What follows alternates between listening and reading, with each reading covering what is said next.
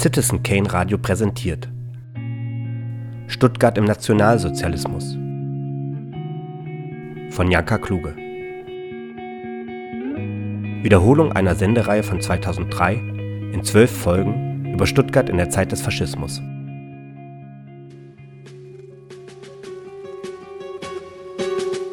Stuttgart im Nationalsozialismus.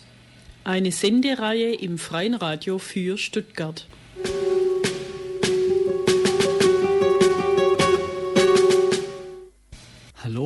Herzlich willkommen zu der Sendereihe Stuttgart im Nationalsozialismus. Heute geht es um die Kirchen. Die Geschichte der Kirchen lässt sich nicht einfach erzählen. Zum einen gibt es nicht die Kirche, sondern die katholische und die evangelische. Die evangelische Kirche unterteilte sich in Württemberg, aber auch in anderen Ländern in verschiedene Strömungen. Eine davon waren die pietistischen Gruppen, eine andere der damaligen Zeit die deutschen Christen. Die Pietisten führten ein eigenständiges Gemeindeleben und hielten sich von der Politik fern. Hören wir jetzt eine Einschätzung der damaligen religiösen Situation in Stuttgart vom Leiter des Stadtarchivs Roland Müller. Also Stuttgart ist ja vom Kern her eine evangelische Stadt, der ich jetzt aus katholisch Neuwürttemberg stamme, meine das auch heute immer noch zu entdecken. Stuttgart war in ihrer ganzen Tradition von den, ich sage mal, äh, Eliten auch in der Stadt eben eine, eine, eine protestantische Stadt. Und die Katholiken, die im Laufe der Industrialisierung in der zweiten Hälfte des 19. Jahrhunderts sukzessive in die Stadt gekommen sind, waren eher die Arbeitenden, die vielleicht auch manchmal kleingewerblichen Mittel- und Unterschichten. Das ist fürs Verständnis nicht ganz unwichtig, denke ich.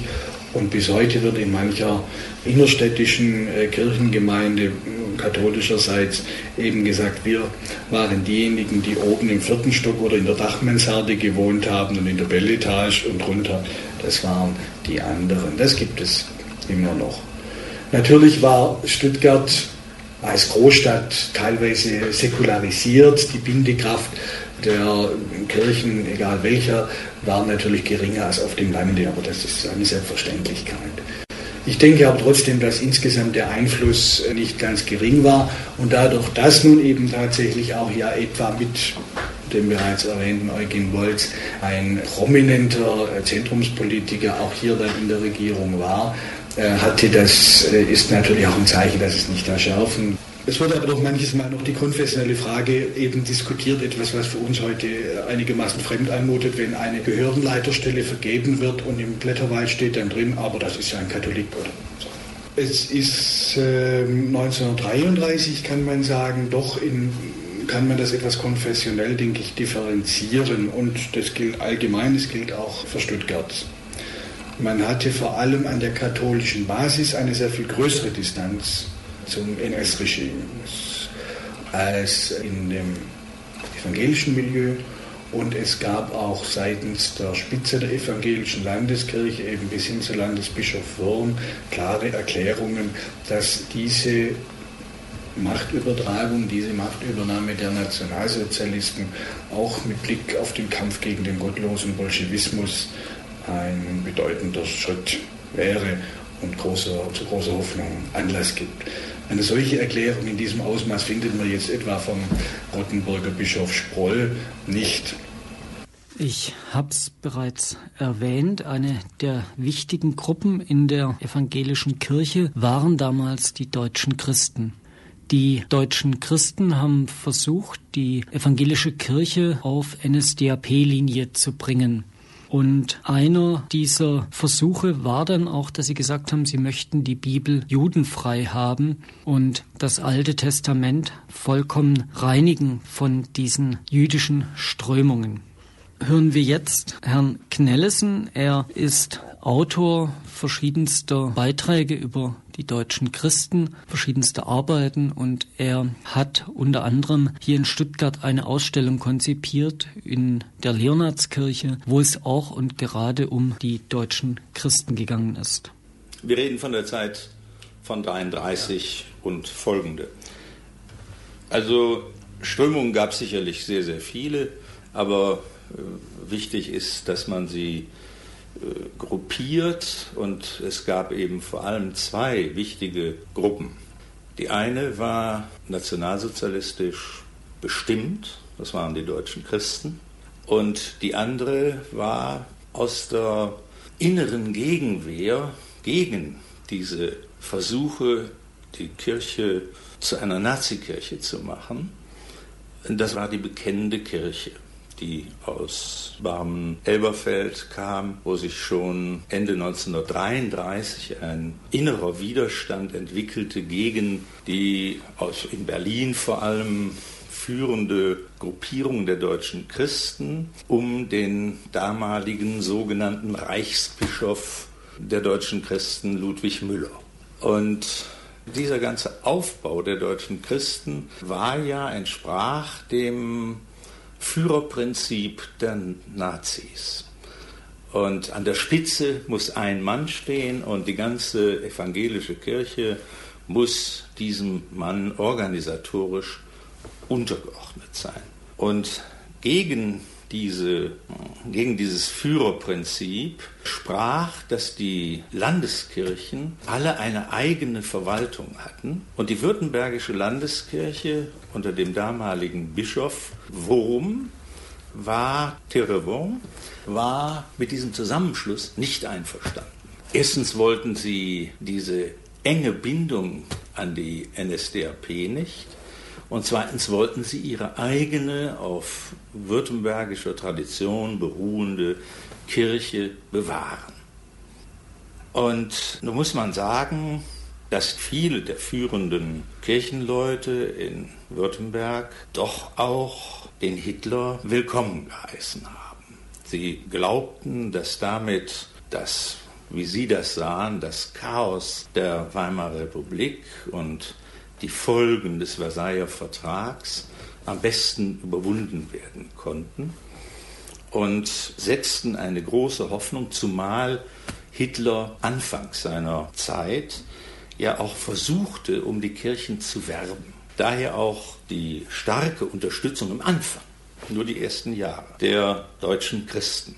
Die deutschen Christen waren auch in Stuttgart sehr stark und sehr aktiv. Einer der Orte, wo sie am stärksten in Erscheinung getreten sind, war in Stuttgart die Leonhardskirche.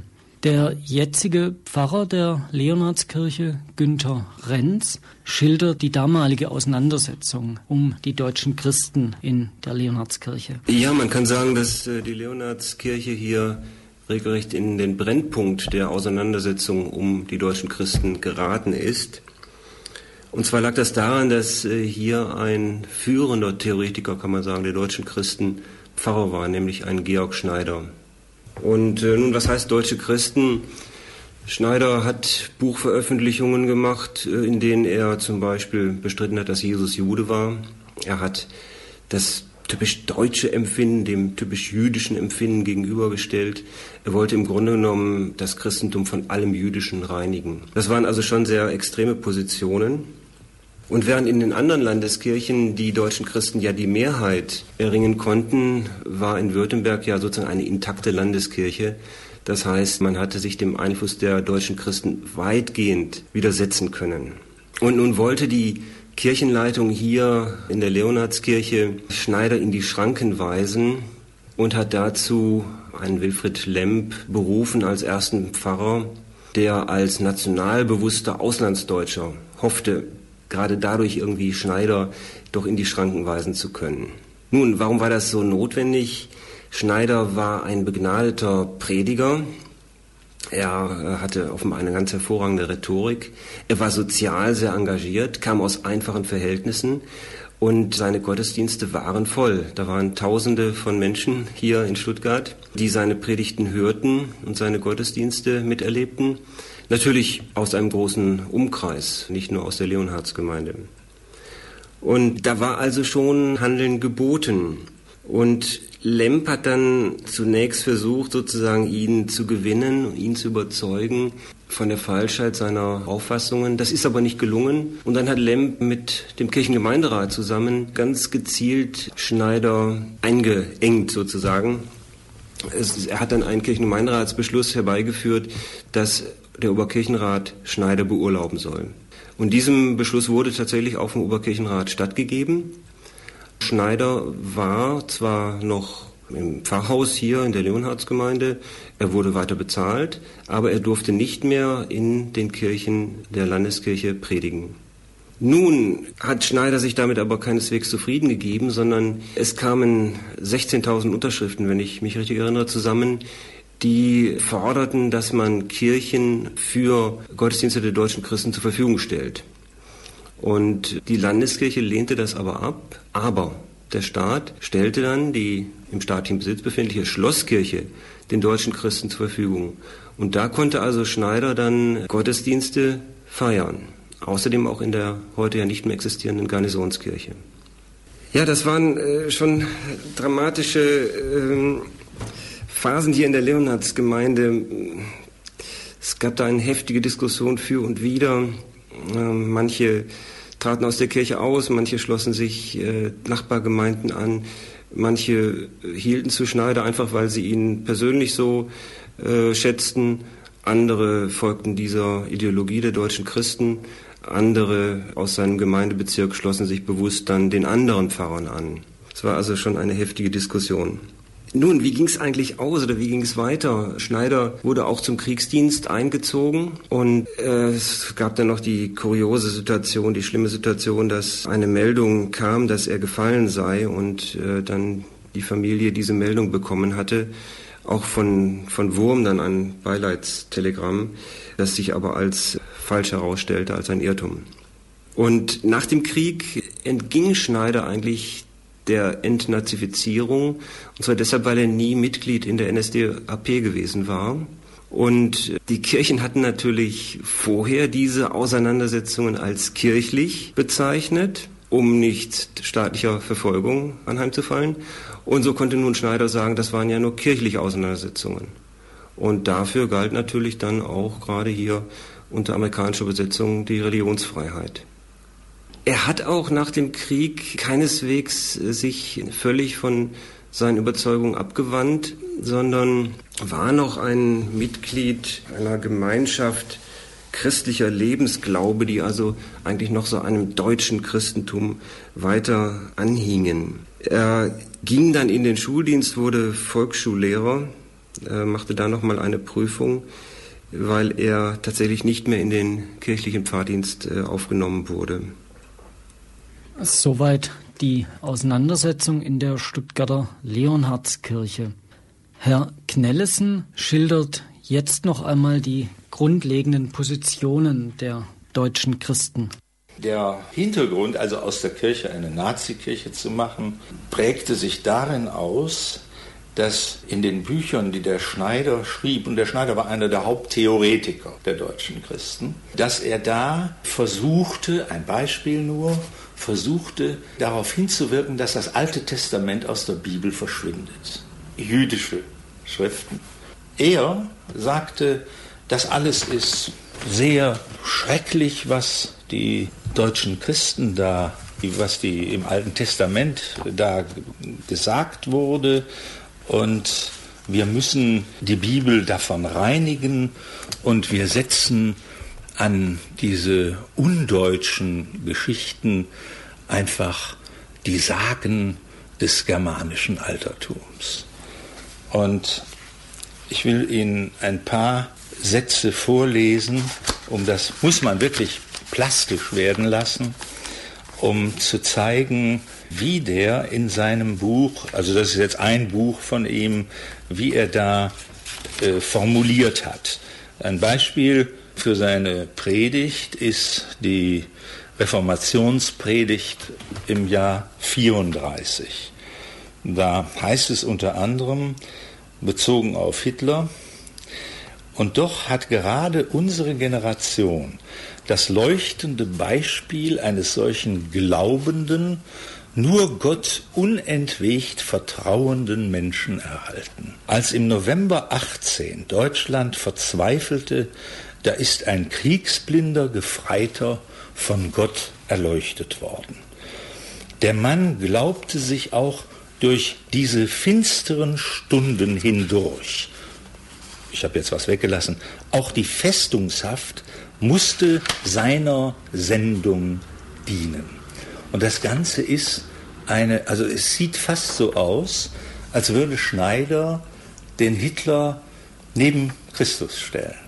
Also das ist das Ergebnis der Reformationspredigt gewesen.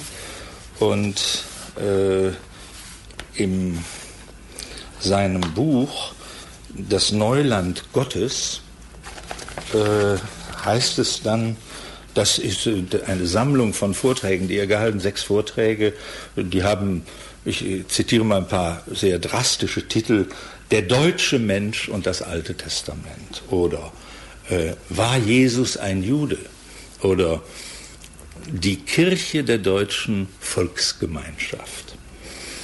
Und darin äh, zitiert er sehr was man sozusagen die Kirchenväter des Georg Schneider äh, nennen könnte, den Houston Stuart Chamberlain, diesen berühmten, berüchtigten Antisemiten und den führenden Theoretiker der Nazis, Alfred Rosenberg, der diesen Mythos des 20. Jahrhunderts geschrieben hat. Und da sagt er in diesem Buch Neuland Gottes, für uns ist die Ablehnung des Alten Testaments als glaubensmäßig bindendes Wort Gottes einfach ein Gebot der völkischen Aufrichtigkeit, der religiösen Wahrhaftigkeit und der inneren Sauberkeit. Die deutschen Christen wurden von Hitler 1933 und 1934 massiv unterstützt. Das führte dazu, dass die deutschen Christen in vielen Landeskirchen einen maßgeblichen Einfluss bekommen haben und zum Teil dann auch die innerkirchlichen Machtpositionen besetzt haben. Als Opposition dazu hat sich eine Gruppe formiert um Pastor Niemöller und sie haben gesagt, wir müssen uns zu dem bekennen, was im Testament steht, und zwar im Alten und im Neuen. Und aus diesem Begriff des Bekennens heraus wurde dann auch der Name gefunden, nämlich die bekennende Kirche.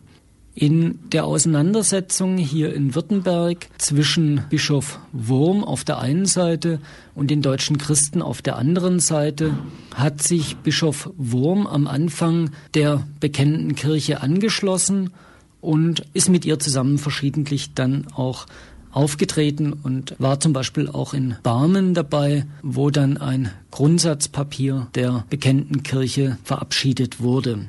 Diese Aktionen von Bischof Wurm und seine offene Opposition gegenüber den deutschen Christen wurde vom Reichsbischof Müller, ebenfalls ein überzeugter Nationalsozialist und Mitglied der deutschen Christen, nur mit sehr viel Missfallen gesehen. Und so kam es zur offenen Auseinandersetzung zwischen der evangelischen württembergischen Kirche und dem Reichsbischof Müller. Und wenn wir jetzt wieder auf Stuttgart kommen, dann spüren Sie in einem sehr markanten Zug, wie sich die Stuttgarter evangelische Landeskirche gegen die Berliner Strömungen versuchte durchzusetzen. Das führte so weit, dass Berlin, also der Reichsbischof, den württembergischen Bischof Wurm beurlaubte und als Landesbischof absetzte, einen kommissarischen Bischof in Stuttgart einsetzte und dann eine ungeheure Gegenwehr auslöste gegen diese Beschlüsse vom Reichsbischof Müller. Das hieß, als der Wurm entlassen war, kriegte er Hausarrest. Er durfte nicht mehr in die Kirche gehen, wohnte in der Silberburgstraße und an zwei Sonntagen im Oktober 34 wo er nicht predigen durfte, kamen die Stuttgarter evangelischen Bürger zu Tausenden vor die Wohnung von Wurm nach der Kirche und sangen dort in der Öffentlichkeit ihre Lieder. Der heutige Leiter des Stadtarchivs in Stuttgart, Herr Müller, hat ja eine sehr, sehr gute Dissertation geschrieben über Stuttgart im Dritten Reich. Und er schildert dort dramatisch, was in diesen, an diesen zwei Sonntagen in Stuttgart passiert war. Gegen die Absetzung von Bischof Wurm gab es massive Proteste. Im Nachhinein lässt sich sagen, dass die Protestaktionen dagegen die größte Demonstration hier in Stuttgart gegen eine Maßnahme der Nationalsozialisten war. Tausende von Menschen versammelten sich vor Wurms Wohnung in der Silberburgstraße, sangen Lieder und demonstrierten so ihre Geschlossenheit und ihre Verbundenheit mit Wurm. Der gerade schon angesprochene Leiter des Stadtarchivs Roland Müller schildert die Situation damals so. Und dass es dann doch auch auf der evangelischen Seite ja zu einer starken Protestbewegung dann kam, die ja gegipfelt hat mit eigentlich wohl der größten Demonstration, die es in Stuttgart in der NS-Zeit gegeben hat, gegen das, das Regime und gegen den Garleiter und seine Politik. Das ist natürlich auch in hohem Maße dem Ungeschick letztendlich zu verdanken, mit dem man dann ja Bischof Wurm aus seinem Amt äh, drängen wollte oder eigentlich schon enthoben hatte. Und das hat dann ja wirklich zu einer Demonstration geführt, wo dann wohl mm, also wirklich 2.000, 3.000 Menschen ganz in der Nähe hier bei der Wohnung von Wurm wirklich demonstriert haben für seine Wiedereinsetzung. Also der Ansatz war durchaus eben so, dass dann die Amtskirche natürlich auch immer ein Stück weit mehr um das, äh, das ist ja auch irgendwo selbstverständlich, sage ich mal, aber sich natürlich immer mehr um, um, um eine in gewisser Weise auch Zusammenarbeit mit der neuen Obrigkeit bemüht hat. Und das war natürlich beim Protestantismus mit seiner Tradition des Staatskirchentums sehr viel ausgeprägter äh, als bei der katholischen Kirche.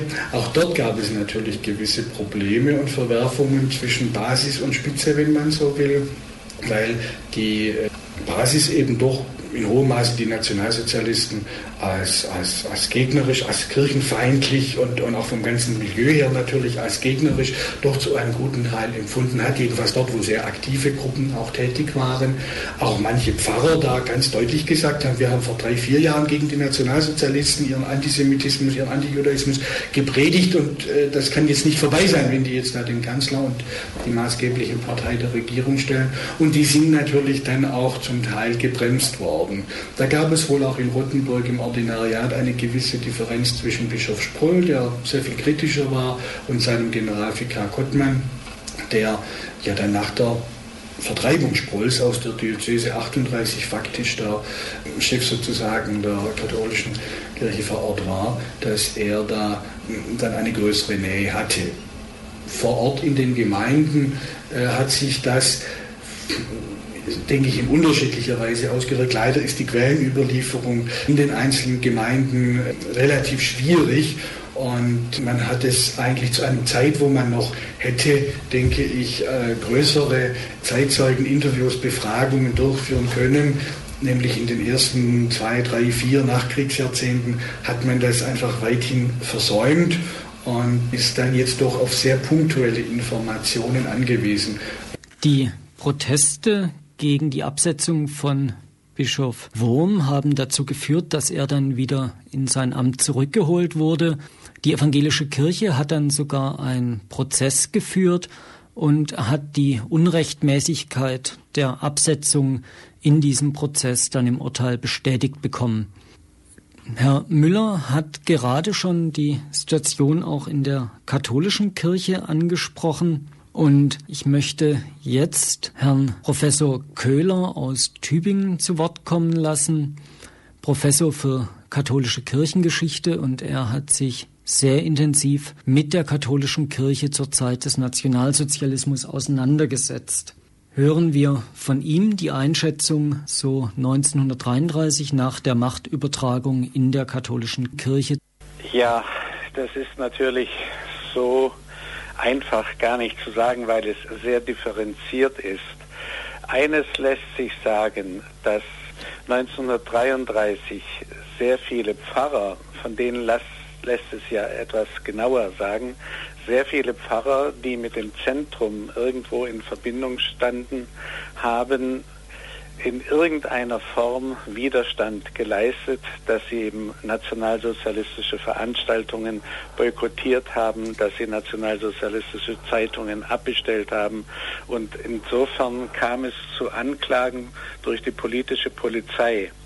Und da ist jetzt interessant, dass Bischof Sproll versucht hat, diese Leute zu retten und äh, darauf hingewiesen hat, dass doch die katholische Kirche sehr stark mit den Nationalsozialisten gleichziehe, wenn es um den Materialismus und die ganzen negativen Erscheinungsformen, die in der Weimarer Gesellschaft hervorgetreten sind, also das Dirnenwesen, Nacktbaden und solche Momente, das hat dann Sproll vorgegeben, um zu sagen, ja, die Kirche ist doch bereit, mit dem Nationalsozialismus gleichzuziehen.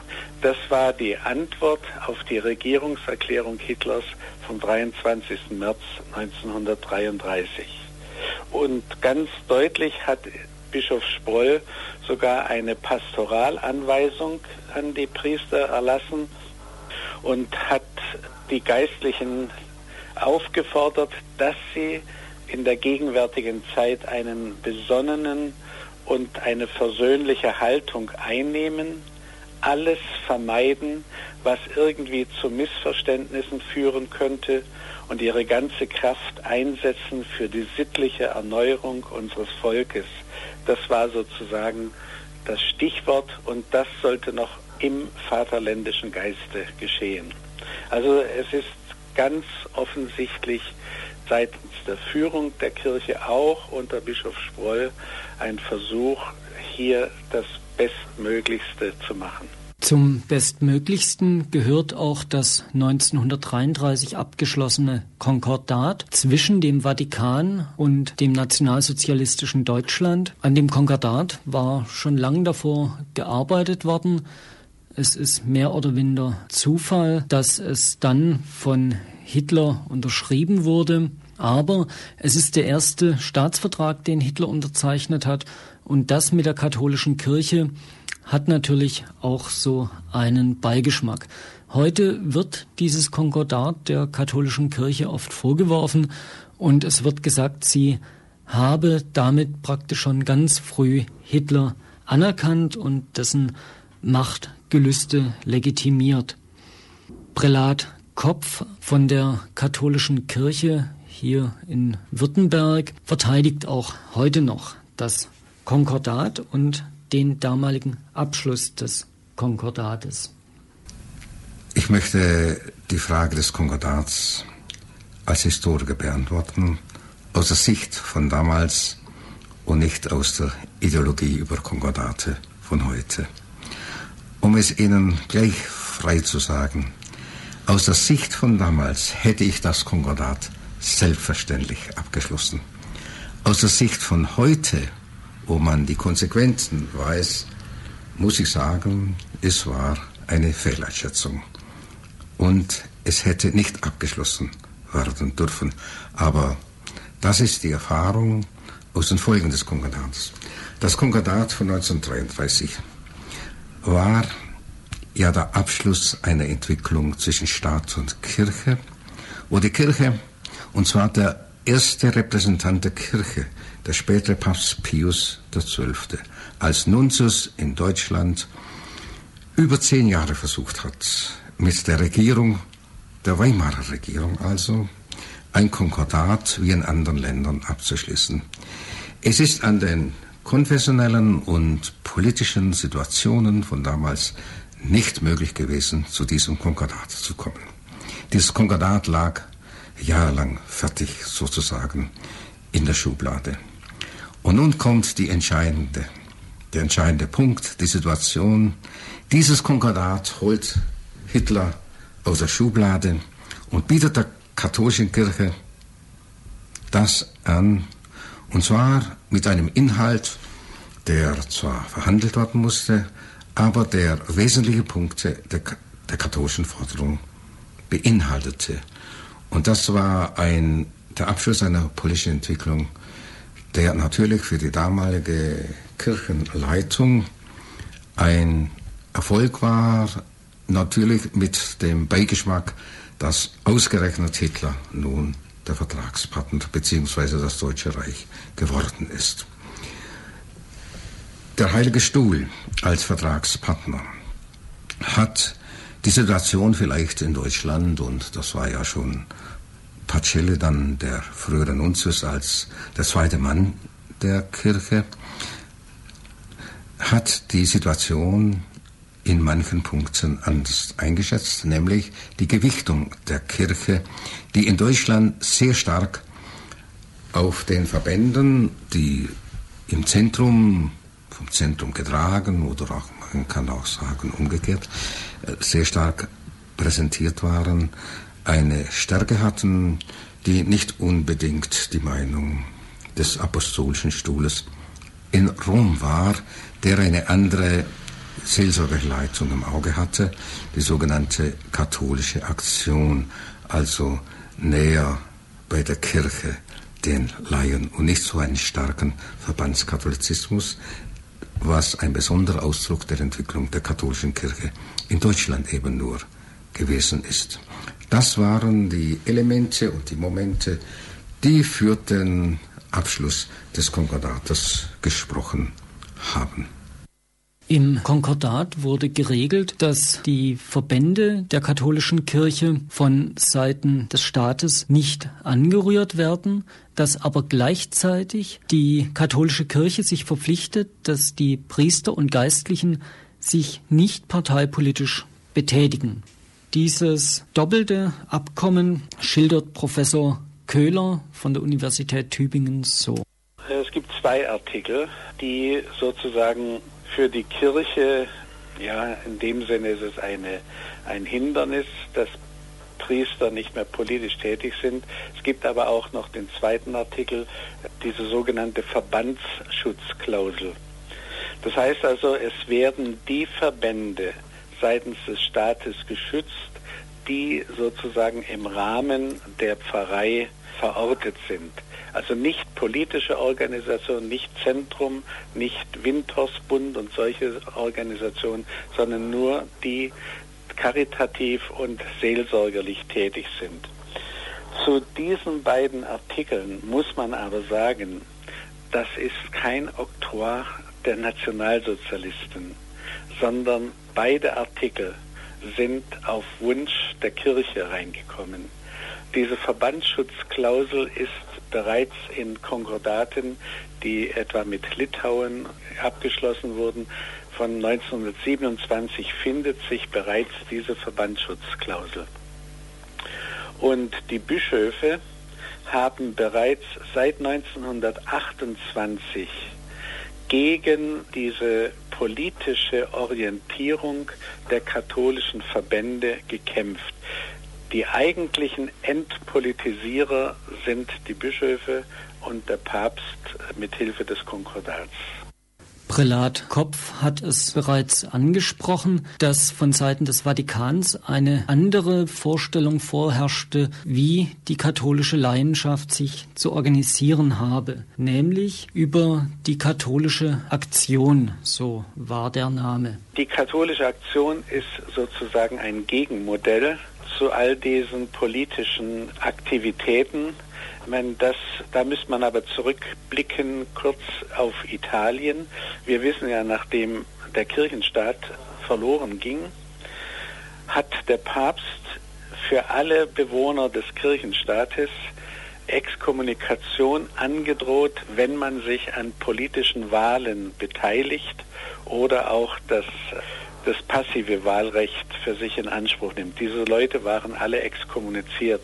Und das war natürlich ein Desaster, politisch gesehen in Italien. Und das wollte der Papst jetzt äh, sozusagen wieder gut machen, indem er dieses Instrument der katholischen Aktion gegründet hat. Einfluss nehmen über die Laien in die Politik. Das war aber in Deutschland gar nicht notwendig. In Deutschland hat es eine, eine viel positivere Entwicklung an der Basis von unten gegeben. Die Verbände, nur die Verbände waren eben sehr, sehr selbstständig zum Teil, nicht alle. Der wichtigste Verband war der Volksverein für das katholische Deutschland da war kein einziger Bischof im Führungsgremium drin. Und das war natürlich ein Dorn im Auge. Jetzt benutzten also die deutschen Bischöfe das italienische Programm, die katholische Aktion, dazu, um vor allem Einfluss auf die Laienverbände zu bekommen und gleichzeitig die Verbände zu entpolitisieren. Der größte deutsche Jugendverband war die katholische Jugend und die katholische Kirche hatte gedacht, dass mit dem Konkordat auch der Jugendverband geschützt ist. Dass es zu einer Auseinandersetzung um die katholische Jugendarbeit kam, ist ja eine der Enttäuschungen über und um das Konkordat. Denn die deutschen Bischöfe meinten ja, und das ist der historische Befund, so war es auch vorgesehen, es sei die kirchliche Jugendarbeit über das Konkordat gesichert. Und da stellt sich nun bald heraus, dass genau das Gegenteil eingetreten ist. Natürlich hat sich die Kirche das nicht gefallen lassen. Und das ist nun der große Anfang der Auseinandersetzung von Bischof Sproll, den er zum Beispiel in Bad Cannstatt bei der Grüßkönigsfeier aufgegriffen hat. Er wollte nun die Jugend um sich scharen, sozusagen. Er hat auch ein Führerbild, es lag ja damals auch theologisch in der Luft, ein, die Frage nach Führung, Führerbild. Er hat nun sehr stark auf der Idee des Christus ist unser König, ist unser Führer. Der Bischof ist euer Leiter, hat er zurückgegriffen. Er hat sozusagen die Jugendarbeit aus, in die Kirche zurückgeholt und hat aber bei den Nationalsozialisten mit energischen Protesten, also da schriftlich auch eingegriffen, im Wort sowieso, und hat ja dann partiell erreicht, dass zum Beispiel einige Maßnahmen gegen die katholische Jugend vorübergehend zurückgenommen worden sind, die später alle wieder gefallen sind. Prälat Kopf hat gerade das Jugendtreffen in Ulm erwähnt Bischof Sproll war anwesend und viele andere führende Vertreter der katholischen württembergischen Kirche. Und nach diesem Jugendtreffen in Ulm wurde in hoher Auflage ein Flugblatt verteilt, wo die wichtigsten Ergebnisse von diesem Jugendtag veröffentlicht wurden und praktisch eine Zusammenfassung des Jugendtags für alle, die nicht anwesend sein konnten, dann gemacht wurde. Und in dieser Veröffentlichung war dann unter anderem Folgendes zu lesen. Wo Christuszeichen getragen werden, wo Christusbanner flattern, dort glüht echte Vaterlandsliebe in den Herzen. Wir sehen Heimat, Volk und Staat in tief verpflichtendem Sinn. Wir sehen in der Staatsgewalt eine Ausstrahlung göttlicher Gewalt, die allerdings in einem christlichen Staat ihre Grenzen, die durch die Rechte der freien Einzelpersönlichkeit, der Familie, der Kirche gezogen sind, nicht übersehen und überschreiten darf. Wir sehen in den regierenden Staatslenkern Werkzeuge der Vorsehung, denen wir Ehrfurcht und Gehorsam schuldig sind. Wir sind der Obrigkeit untertan, nicht aus Furcht, sondern aus Gewissenspflicht. Wir offenbaren unsere Vaterlandsliebe weniger in Worten und berauschenden Phrasen und äußerlichen Aufzügen, sondern mehr durch die Gesinnung, durch stille Pflichttreue, solide Taten und Opfer. Wir erziehen die Jugend zu Ehrfurcht und Gehorsam gegen die Regierung auch des neuen Staates und bejahen seine neuen Hoheitsabzeichen, seitdem sie staatlich legitimiert sind. Wir fordern von ihr praktische, tatkräftige Pflichterfüllung nicht nur gegenüber der Kirche, sondern auch dem Staate. Papst Leo XIII. fordert einmal von uns. Der Katholik soll der beste Staatsbürger sein. Als junge Deutsche dürfen wir daraus folgern, als katholische deutsche Jugend wollen wir mit den nationalen Verbänden die beste deutsche Staatsjugend sein. Soweit der Ausschnitt aus diesem Flugblatt das in sehr hoher Auflage von Seiten der katholischen Kirche publiziert und vertrieben wurde nach dem Ulmer Jugendtag. Die katholische und die evangelische Kirche hat, was das Unrecht anging im Nationalsozialismus, lange geschwiegen. Bischof Wurm hat erst den sprichwörtlichen Mund aufgemacht bei der Euthanasie, als es um christliche Mitmenschen ging. Und auch da hat er das Wort nicht von der Kanzel ergriffen, sondern er hat einen Brief geschrieben und hat versucht, in diesem Brief seine Bedenken zum Ausdruck zu bringen. Er hat später dann immer wieder versucht, durch kleine Briefe, durch kleinere Meldungen seine Positionen deutlich zu machen. Aber letztendlich lässt sich sagen von der evangelischen Kirche, dass sie eigentlich mit zu der schweigenden Mehrheit in diesem Land gehört haben. Genauso die katholische Kirche. Beide Kirchen haben nur protestiert, wenn es ans Eingemachte ging, wenn es um die eigenen Freiheiten und Möglichkeiten der Religionsausübung ging. Aber wenn es darum ging, dass Kommunisten verfolgt werden, dass Juden verfolgt werden und vom gesellschaftlichen Leben dann immer mehr ausgeschlossen wurden, dann haben sie geschwiegen. Es gab in Württemberg allerdings eine Ausnahme und das waren die Mitglieder der Württembergischen Theologischen Sozietät. Pfarrer Wiedmann aus Tübingen hat sich seit vielen Jahren mit der Württembergischen Sozietät beschäftigt und hören wir, wie diese Sozietät entstanden ist. Also die Theologische Sozietät Württemberg ist eigentlich entstanden aus einem Streit um ein Gebetbuch. Es haben sich ein paar Theologen zusammengetan Anfang der 30er Jahre und haben versucht, ihren theologischen Verstand einzubringen und haben gesagt, das, was da von der Kirchenleitung vorbereitet ist, kann es nicht sein. Es war also eine ganz innerkirchliche Geschichte erstmal. Gell?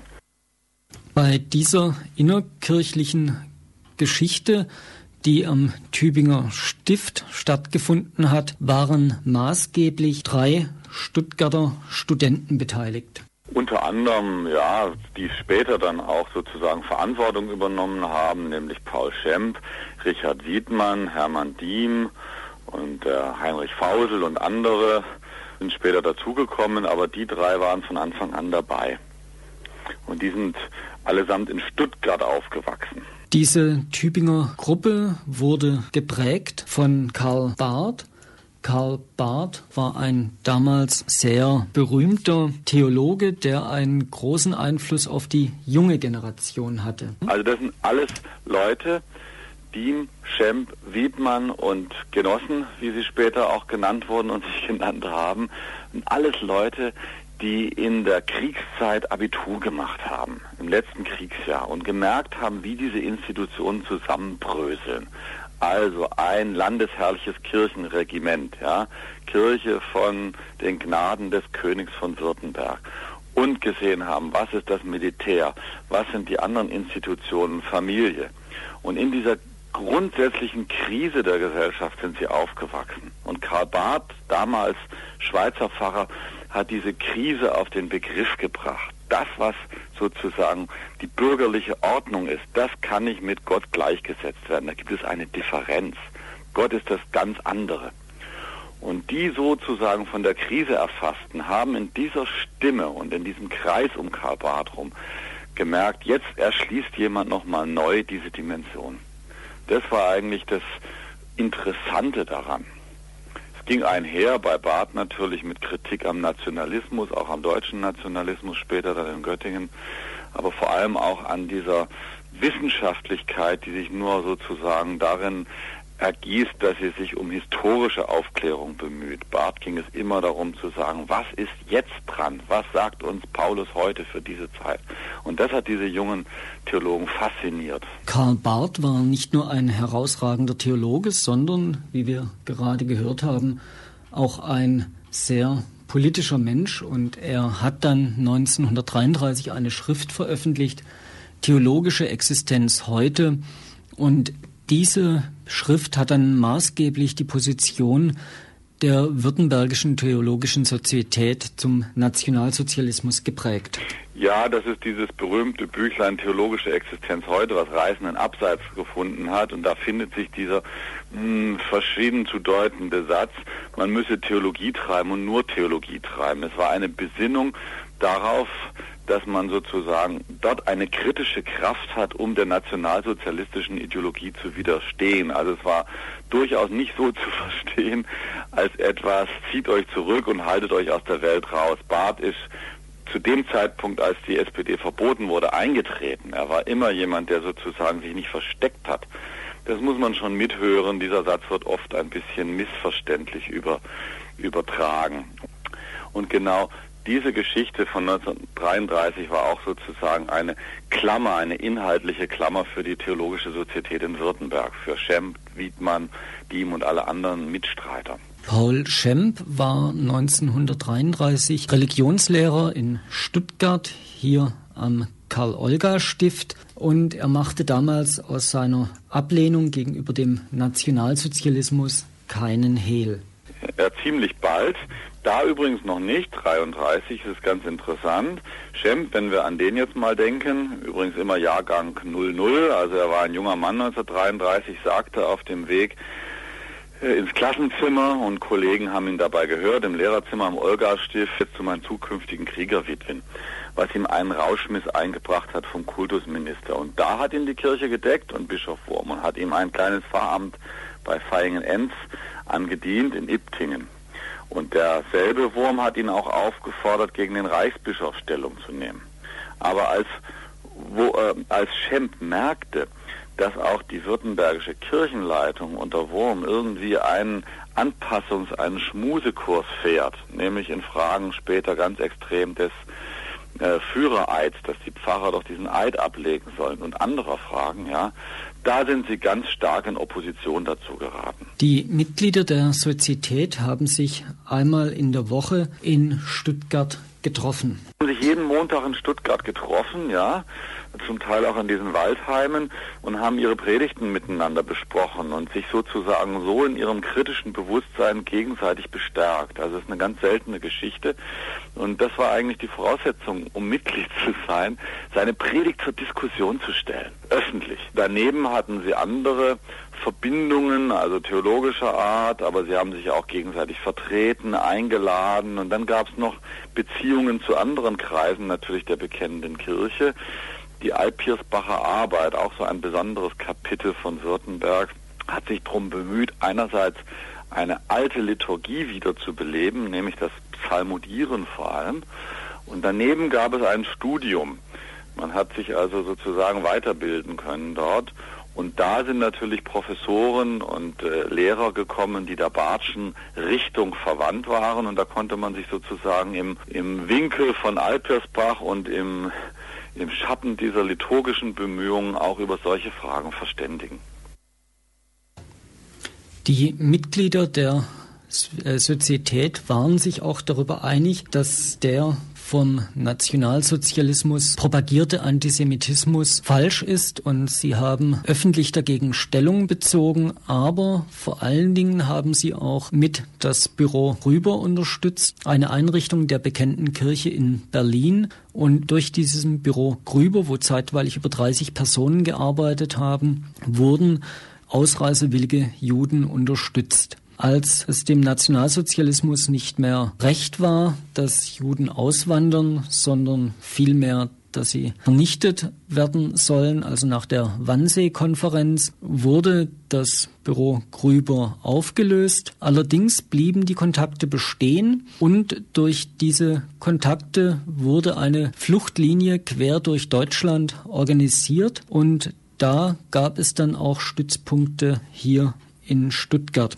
Hier in Stuttgart war besonders aktiv Karl Müller, Pfarrer Karl Müller in Degerloch. Er war auch, solange wie das Büro Grüber bestand, die Kontaktperson nach Berlin. Dann Dr. Werner aus Zuffenhausen und Pfarrer Dauer aus dem Stuttgarter Westen. Das war eine eigene Aktion, die von Berlin ausging, vom Büro Grüber, aber auch von in Stuttgart halt aufgegriffen wurde. Man wusste darum, äh, um diese Verfolgung jüdischer Bürger und hat versucht eben das zu tun, was möglich war, sie sozusagen in einem Kirchenwanderasyl von Pfarrhaus zu Pfarrhaus zu schicken, beschrieben von einigen Überlebenden auch nachzulesen. Da war vor allem Richard Gölz auch beteiligt, ein älterer Freund von Paul Schemp in Wankheim zum Beispiel.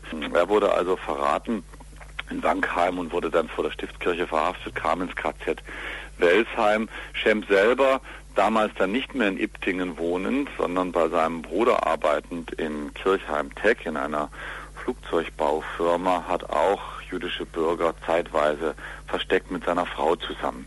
Das war sozusagen in Kreisen der württembergischen Sozietät einvernehmlich und so, so es irgend ging, hat man es versucht. Auch Alfred Leikam, der jetzt gerade in diesen letzten Wochen schon verstorben, aber ausgezeichnet wurde als ein Gerechter unter den Völkern, hat sich daran beteiligt. Das war also ein ganzes Milieu, auch einzige, einzelne Vikarinnen und haben versucht, eben da Leute vor der Verfolgung zu schützen. Eine der Vikarinnen, die damals dabei waren und die sich später dann in einem Interview an diese Zeit erinnert hat, war Gertrud Kien.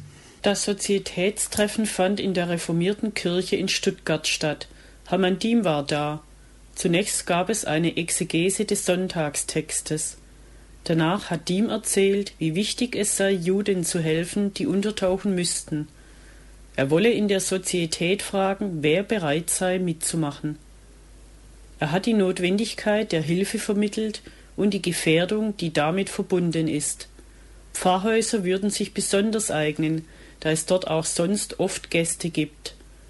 Am Schluss musste einer nach dem anderen Ja oder Nein sagen. Richard Gölz fragte zunächst seine Frau Hilde. Sie stimmte in der gleichen Sekunde zu.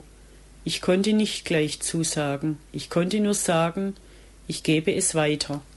Sie hat dann aber doch mitgemacht und hat mit anderen zusammen viele Jüdinnen und Juden in Pfarrhäusern versteckt hier in Württemberg und sie haben dann versucht und zum Teil ist es ihnen auch gelungen, die Juden und Jüdinnen über eine Station in Schwenningen dann in die Schweiz zu lotsen. In diesem Bericht von Gertrud Kien war zu hören, dass sich die Oppositionellen von der Württembergischen Theologischen Sozietät in der reformierten Kirche getroffen haben hier in Stuttgart und die reformierte Kirche spielte eine wichtige Rolle bei der Organisation dieses Widerstands. Die reformierte Gemeinde Stuttgart ist eine eigene Geschichte. Schemp hatte schon in der Kindheit Kontakte dahin, wie ich jetzt rausbekommen habe, weil wo er aufgewachsen ist, in der Langen Straße, unweit davon, war der Versammlungsraum die Kirche der Reformierten in Stuttgart. Und man muss jetzt noch wissen, dass Karl Barth und diese ganze Schweizer Linie vom Reformierten geprägt ist, ja. Das hat jetzt nochmal besondere Hintergründe auch. Solcher Art nämlich, dass das Alte Testament, also die Bibel Israels, stärker geachtet ist in dieser Tradition. Reformiert heißt nicht lutherisch. Es gibt zwei große Traditionen in der Reformation, lutherisch, reformiert. Und dort ist Karl Barth gehört dahin und dort ist die Wertschätzung der hebräischen Bibel größer und auch man guckt nach der Praxis. Was ist unser Zeugnis in der Welt? Und alles das sind Gründe neben persönlichen Verbindungen, die Schemp, nachdem er als Pfarrer aus der Kirche ausgetreten ist, das ist auch so ein kurioses und radikales Kapitel, dass er zu seinem Bürgermeister 1942 vor Weihnachten geht und als Pfarrer den Austritt aus der Kirche erklärt.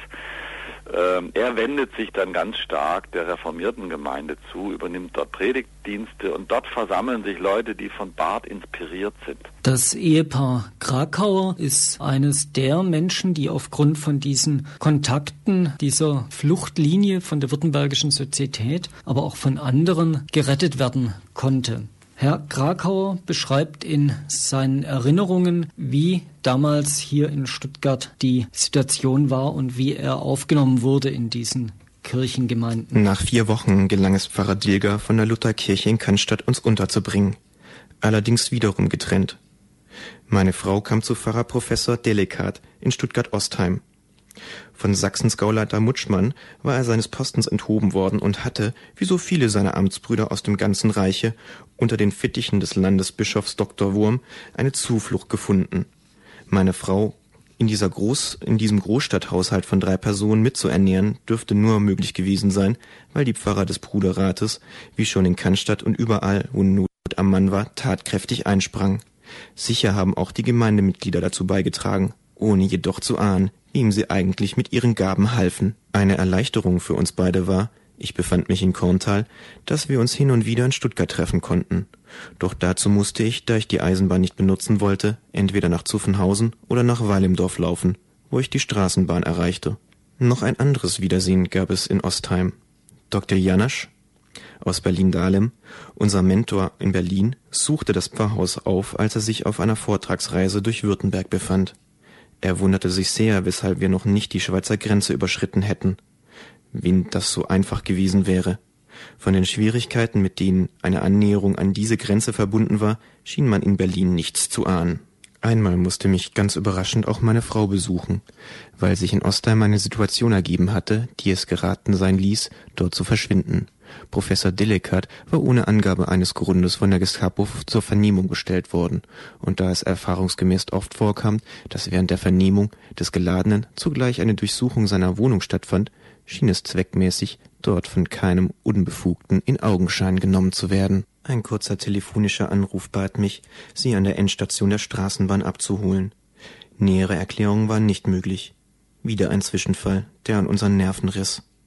Verabredungsgemäß sollte in verschlüsselten Stichworten das Ergebnis des Verhörs gleich nach Korntal durchgesagt werden, und zu unserer Erlösung ergab sich, dass eine Rückkehr meiner Frau nach Ostheim nichts im Wege stand. Der Grund aber war genauso treffig.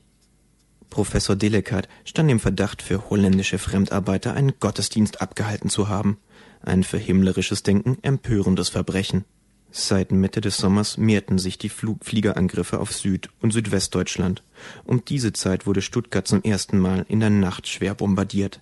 Ich stand im Garten des Korntaler Pfarrhauses und sah dem Feuerwerk am Himmel und auf der Erde zu mit angehaltenem Atem, denn in Ostheim wusste ich meine Frau. Von einem Telefonhäuschen aus, zu dem sie sich nach dem Angriff stolperte, teilte sie mir nach bangen Warten mit, dass das Ostheimer Pfarrhaus unbeschädigt sei. Es gab von da ab nur wenige Nächte, die wir nicht in den Luftschutzkellern der verschiedenen Häuser verbrachten, die uns Obdach gewährten.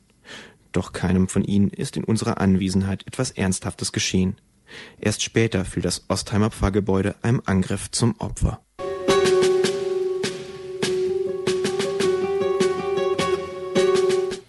Stuttgart im Nationalsozialismus. Eine Sendereihe im Freien Radio für Stuttgart. Das war die Sendung Stuttgart im Nationalsozialismus. Heute ging es um Kirchen in Stuttgart.